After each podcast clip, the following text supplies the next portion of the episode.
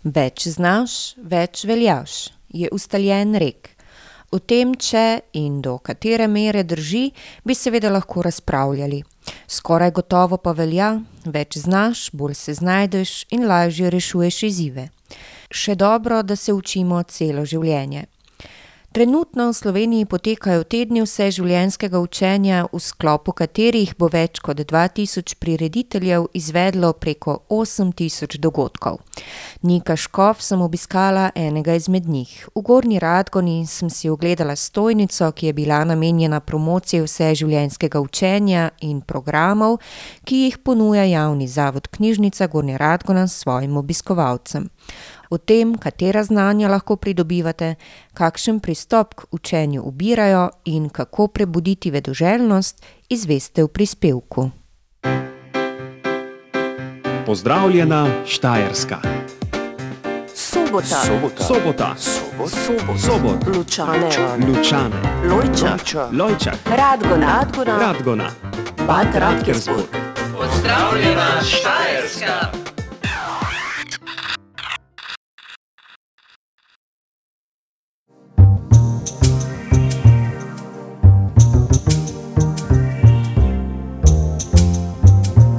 Agora Divan.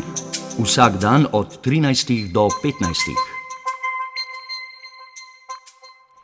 Nova znanja in veščine lahko nabiramo vsakodnevno in to na različne načine. Včasih se zgodi mimogrede skozi pogovor s prijateljem ali kakšno skupno aktivnost, včasih se lotimo kakšne knjige, v drugih primerih pa lahko izberemo kakšen dogodek, prireditev ali tečaj, na katerem določena znanja in veščine načrtno poglabljamo. Učimo se tako lahko vse življenje, kar je tudi eno izmed sporočil tednov vseživljenjskega učenja, ki trenutno potekajo po vsej Sloveniji. Organizacija, ki prav tako sodeluje s svojo ponudbo pri tem projektu, je javni zavod Knjižnica iz Gornje Radgone, natančneje oddelek izobraževanja odraslih. Govorim z Lucijo Lešnjak in Majo Kohek, organizatorki izobraževanja odraslih na tej ustanovi. Kakšen je pomen vseživljenjskega učenja, zakaj je pomembno in ne samo pomembno, temveč pravzaprav prijetno svoje znanje, veščine skozi celo življenje razvijati, poglabljati? Ja, lepo pozdravljeni, spoštovane poslušalke in poslušalci. Moje osebno mnenje je, da je znanje vrednota, ki nam je nikoli nihče ne more vzeti. In da ne glede na to, koliko smo stari ali pa koliko smo mladi, kaj so sicer naše delovne izkušnje, naša pridobljena znanja, je vedno še na razpolago mnogo, mnogo vsega, o čemer se lahko podučimo, se izobražujemo, skratka si na ta način v bistvu izboljšamo kvaliteto svojega življenja. Osebno menim, da se izobraževanje začne tisti trenutek, ko se rodimo, ker se enostavno moramo kot živa bitja naučiti priklicati starše, doseči, da dobimo prehrano, da, ne vem, se naučimo hoditi, da se naučimo različnih spretnosti, različnih, da lahko svoje talente, svoje darove izražamo, ne, in na ta način torej tudi napredujemo. Kakšen je pomen tednov vseživljenjskega učenja in zakaj javni zavod Knjižnica Gornja Radgona v njih sodeluje? Torej tedni vseživljenjskega učenja potekajo letos že osemindvajseto leto, se pravi, gre za kar dolgo tradicijo teh, dogodkov, ki so vsi, namenjeni pridobivanju novih znanj, ne, in s tem tudi, dvigu kvalitete življenja na najrazličnejših področjih. Pri tem sodelujejo v bistvu najrazličnejše inštitucije, krovna inštitucija je seveda Ministrstvo za izobraževanje, potem pa se pač pridružujejo, po celi Sloveniji, ljudske univerze, skratka ostale inštitucije, ki se ukvarjajo s formalnim in neformalnim izobraževanjem odraslih. In kaj ti tedni vseživljenjskega učenja promovirajo, kaj želijo sporočiti širši javnosti, na kaj obračajo pozornost?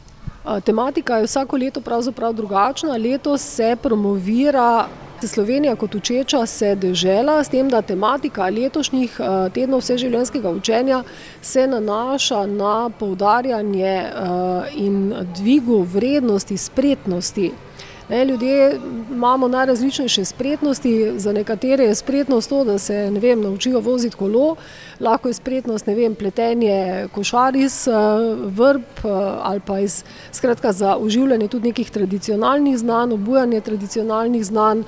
Spretnost je recimo enako, se lahko enako tretira, recimo kot je vožnja s kolesom, pa enako je spretnost recimo to, da nekdo pravilno naglasi, ne vem, angleške glagole, ne. Zato tudi v teh neformalnih izobraževanjih ponujamo v bistvu vsi, ki sodelujemo na tednih vseživljenjskega učenja, torej pokrivamo najrazličnejša področja, od tujih jezikov do računalništva, do raznih skratka neformalnih znanj, poudarja se recimo zdrav duh v zdravem telesu oziroma skrbi za, za zdravo telo in druge. Prav to se mi zdi pomembno in zanimivo sporočilo ne zgolj tednov vseživljenjskega učenja, temveč tudi zavodov, kot je Javni zavod Knjižnica Gornja Radgona, da znanje ni zgolj teorija. Kaj bi rekli, Lucija, so različne oblike ali področja znanja, ki jih lahko pridobivamo? seveda, Javni zavod Knjižnica Gornja Radgona v tem trenutku ponujamo recimo izobraževanje na področju računalništva za upokojence, potem tuje jezike recimo za posameznike, za manjše skupine tudi, seveda so vse te dejavnosti brezplačne in na ta način skušamo dvigniti tudi spet kvaliteto življenja lokalne skupnosti, ne, prebivalcev te lokalne skupnosti. Recimo znanje tujih jezikov, avstrijska meja je pri nas blizu, enako kot ponujamo možnost recimo učenja slovenskega jezika tujcem, ki prihajajo recimo delat v Slovenijo, ne. Na tak način se ponuja tudi recimo učenje angleščine, nemščine, italijanščine, španščine kot nekih včasih malo bolj popularnih tujih jezikov za recimo naše prebivalce. Ker pač Slovenija je toliko majhna, da enostavno ne moremo pričakovati, da se bodo recimo ostale države ali pa ostali državljani zaradi, ne vem, česarkoli že učili slovenščine, ne, tujci, ki prihajajo k nam, se učijo slovenskega jezika zaradi tega, ker je to nuja, če hočejo pridobiti zaposlitev, če hočejo pridobiti, ne vem, stalno prebivališče, državljanstvo, je seveda normalno, da poznajo slovenski jezik vsaj na nekem osnovnem nivoju. Ob sredah pa pri nas ponujamo tudi samostojno učenje iz računalništva in pa nemškega jezika. Po predhodnem dogovoru se lahko udeleženci najavijo k nam in naši zunanji strokovnjaki z veseljem pomagajo, kjerkoli so vprašanja, nadgradnje znanja, z veseljem priskočimo na pomoč. Maja, kot ste sedaj pomembno nagovorili in izpostavili razliko med učenjem v tečajih in samostojnim učenjem, bi na tej točki želela nadaljevati in pri vas preveriti prav to. Učimo se lahko torej tako sami kot v skupnosti. Kakšna je razlika v pristopu in načinu teh dveh, denimo oblik pridobivanja znanja, in kako se ju lotevate v Javnem zavodu Knjižnica Gornja Radgona?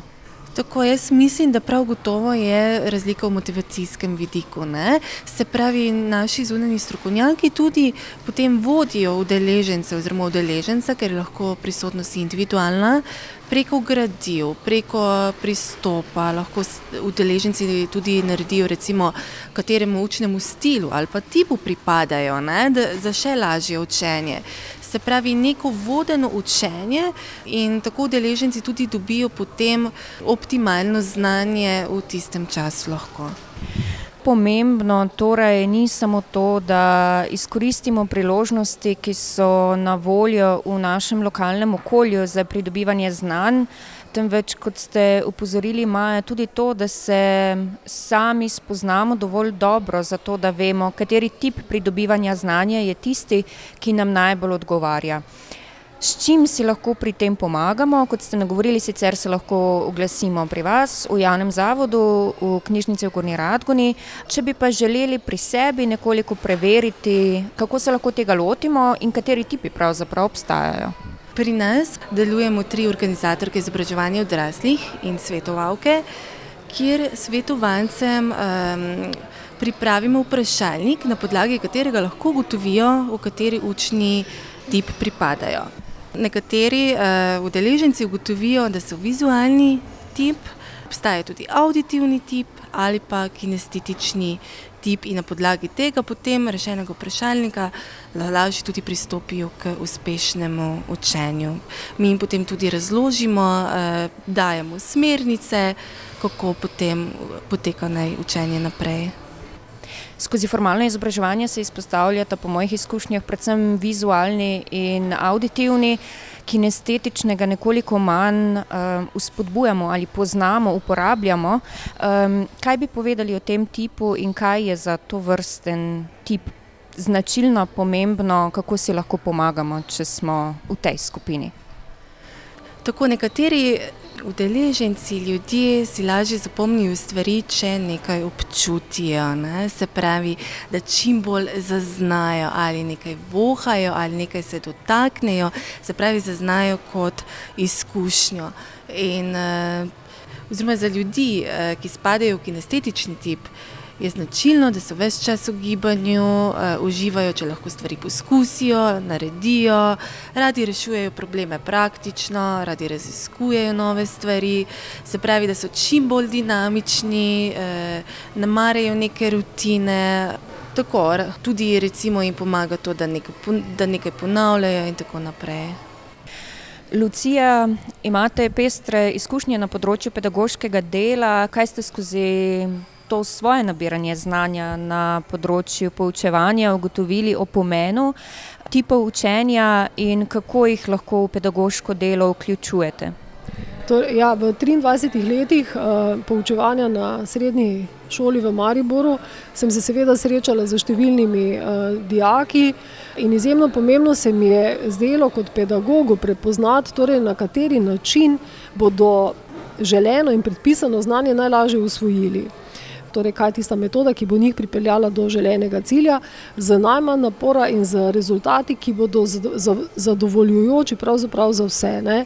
In izjemno recimo, pomembno se mi je zdelo, recimo, ko sem imela kakšnega hiperaktivnega dijaka, ker se pač v tistih časih o teh najrazličnejših motnjah pozornosti še ni toliko govorilo, ni bilo še toliko raziskanega, se mi je zdelo recimo bolje nekako najti tisti pravi način, kako njega motivirati, kako ga zaposliti, da je lahko ura normalno potekala, pa da je hkrati on vseeno se počutil del skupnosti, pozna, pre, prepoznal sebe kot eh, torej, pomembnega, potrebnega, pa hkrati je dosegel tudi ta svoj cilj, da je znanje, o katerem smo se pogovarjali, recimo tudi usvojil. Pomembno za pridobivanje znanja je torej to, da poznamo svoj tip in si s tem lahko pomagamo, in seveda z pridom uporabimo te svoje moč, močne točke, in pa seveda, da poznamo tudi nivo svojega znanja.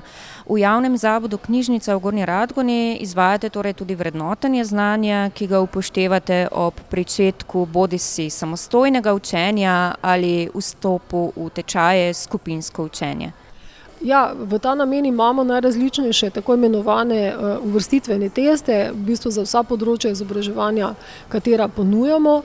In glavni namen tega je torej motivirati ljudi, uh, jim na nek način dokazati, da ne glede na to, koliko imajo včasih slabo mnenje o svojem predznanju, da jim pokažemo, da vseeno nekaj že znajo, nekaj že poznajo in kaj je tista osnova, na kateri lahko to svoje znanje nadgrajujejo in na kakšen način, zato da bo to njim najlažje. Ne? Pa sploh ni pomembno, ali imamo vem, pred sabo nekoga, ki že ima recimo neko dosti kvalitetno znanje, recimo iz področja tujih jezikov, ali pa imamo pred sabo upokojenca, ki pač prihaja iz eh, drugega časa, če se tako izrazim, iz drugačnih okoliščin, drugačnih obdobij, pa ga je strašno strah, recimo pred začetkom računalniškega izobraževanja, pritisniti na gumb. Ne? Sploh ni to pomembno, ampak ravno cilj našega tega vrednotenja je torej jih motivirati, jim uh, pomagati, da se znebijo tega strahu in da se veselijo novega znanja, ki ga bodo na ta način lahko pridobili.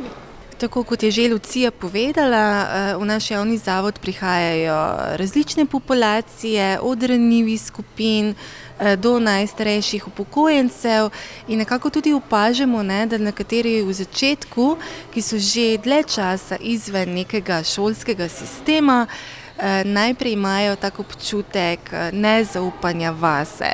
In potem večkrat, ko pridejo tudi z našimi spodbudami, motivacijo, potem dejansko dobijo to neko moč, neko dodatno, dodaten zagon in voljo, da ta strah pred neznanjem premagajo, vedno bolj so tudi odprti, upajo postaviti dodatna vprašanja. Tako da se potem vidi, da dejansko neko izobraževanje, znanje, kakorkoli ni noben bavbav pri nas, ampak si tudi mi želimo, da je za njih prijetna izkušnja in probamo pričarati res to vseživljenjsko učenje na zanimiv in prijeten način. V našem javnem zavodu Knjižnica Gornja Radgona se želimo približati lokalnemu okolju, prepoznati potrebe. Katere so tiste izobraževalne ponudbe, ki dejansko najbolj zanimajo domačine, podjetja, razne institucije, ki je še tista vrzel, ki bi lahko dejansko nadgradili svoje znanje tako za karierno področje kot tudi recimo za osebnostno rast. Tako sta skozi današnji pogovor Lucija in Maja že omenili tuje jezike pa računalništvo, učenje slovenščine za tujce, katera pa so še druga področja, ki jih ponujate v sklopu odgovarjanja na interese lokalne skupnosti? Ja, trenutno si v bistvu tudi prizadevamo za poudarjanje zdravega življenjskega sloga in v tem kontekstu dejansko vse prisrčno vabimo tudi na recimo dogodek v juniju, in sicer v sodelovanju s podjetjem Medimove d. o. o. iz Gornje Radgone z naslovom Ko bolečina prevzame vajeti v svoje roke ali pa recimo tudi predavanje Andreja Pesca na temo spremembe družinskih vzorcev. V preteklosti smo veliko sodelovali in pripravljali raznorazne programe tudi za ranljive skupine, katerim se tudi želimo približati in jim omogočiti, glede na njihovo situacijo, glede na njihov položaj, tudi ohranjati to skrb za zdravo telo, za zdrav življenjski slog, za način pravilne prehrane. Skratka, se trudimo po najboljših močeh pokriti v bistvu vsa področja, ki bi jih lahko povezali torej s skrbjo za zdrav življenjski slog. Glede na to, kar ste nagovorili, sledi in zagovarja že starogrški rek Zdrav duh v zdravem telesu. Enega brez drugega namreč ne moremo imeti. Res je, v preteklosti recimo smo skozi razne programe, recimo, ki so pač spadali pod okvir raznih kompetenc, če se zdaj še po starem izrazim, izvajali smo recimo tečaje torej nordijske hoje, varovancem recimo tehle varstvenih centrov pa smo recimo ponudili glede torej na njihovo možnost gibanja, dojemanja, skratka, smo jim ponujali recimo razne oblike športne vadbe, sprehode, skratka razne aktivnosti, ki so bile prilagojene njim in njihovim potrebam. V okviru študijskega krožka, katerega nam je odobrilo ministrstvo za izobraževanje, smo recimo v VDC Gornja Radgona začeli izvajati aktivnosti z naslovom Zvoki narave z nami in v nas, kjer se recimo udeleženci tega študijskega krožka recimo seznanjajo torej s prepoznavanjem zvoka, zdravljenjem z zvokom in razne oblike torej malo drugačnega recimo zdravljenja. Žal se vse skupaj velikokrat začne in konča pri denarju, ne glede na to, koliko zelo si želimo ponuditi kvalitetna izobraževanja najrazličnejšim ciljnim skupinam, smo velikokrat pri tem finančno omejeni oziroma odvisni od pridobljenih finančnih sredstev iz različnih virov financiranja. V tem trenutku recimo še čakamo na razpis Asi se imenuje, kjer se v bistvu financira izobraževanje starejše delovne sile, ne.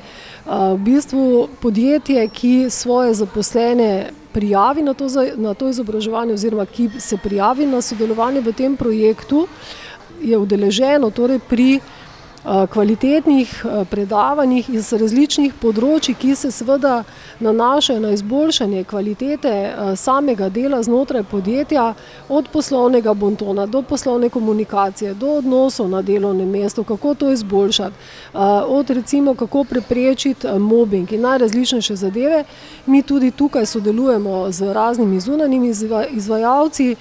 Eh, skratka, poskušamo se torej eh, tudi podjetnikom eh, v lokalnem okolju pridružiti z ponudbo tudi njim zanimivih in koristnih vsebin.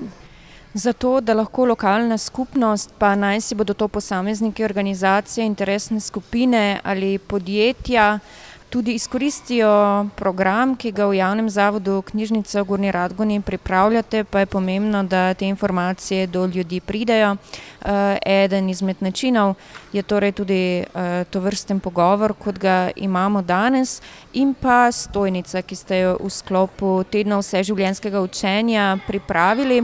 Poimenovali ste jo z več znanja danes do boljšega jutri. Uh, prav to je nekako tudi osrednje sporočilo našega današnjega pogovora, informiranje o tem, kje je znanje na voljo, na kakšne načine ga lahko pridobivamo, zakaj je pomembno in kako lahko vpliva na naš jutri.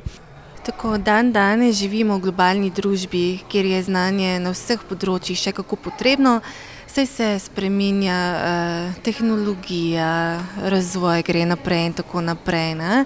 Tako da tudi eh, vse skozi potrebujemo dodatne kompetence, ki jih posamezniki potrebujejo na trgu dela, tako tudi izboljšajo ti posamezniki možnosti za zaposlitev, za napredovanje, prekvalifikacije ali pa recimo najdejo neko, eh, jaz bom rekla, znanje za dušo, za osebnostno rast, za premagovanje vsakodnevnih izzivov, težav, eh, da gremo v lepši dan, v boljši jutri, tako skozi neformalno izobraževanje, kot tudi konec koncev skozi formalno.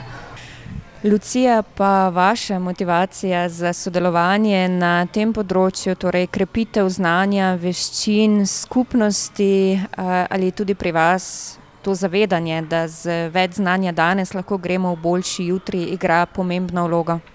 Vsekakor jaz menim, da je to pač nekako se zgodila kot moja življenjska usmeritev, s katero sicer nikoli nisem računala, vendar resnično menim, da kot je sodelavka Maja omenila, znanje toliko hitro zastareva, da dejansko nam bi moral vsem biti cilj nenehno izobraževanje, nenehno pridobivanje znanj na najrazličnejših področjih z namenom, da bomo lažje živeli, da bomo boljše živeli, da bomo bolj kvalitetno živeli, pri tem seveda ohranjali tudi skrb za naravo, ohranjali naš planet in skrbeli za kvalitetne medsebojne odnose in nasplošno rast družbe kot celote z več znanja danes do boljšega jutri, torej, dragi poslušalci in poslušalke. Govorila sem z Lucijo Lešnjak in Majo Kohek, organizatorkama izobraževanja odraslih iz oddelka izobraževanja odraslih na javnem zavodu Knjižnica v Gorni Radgoni.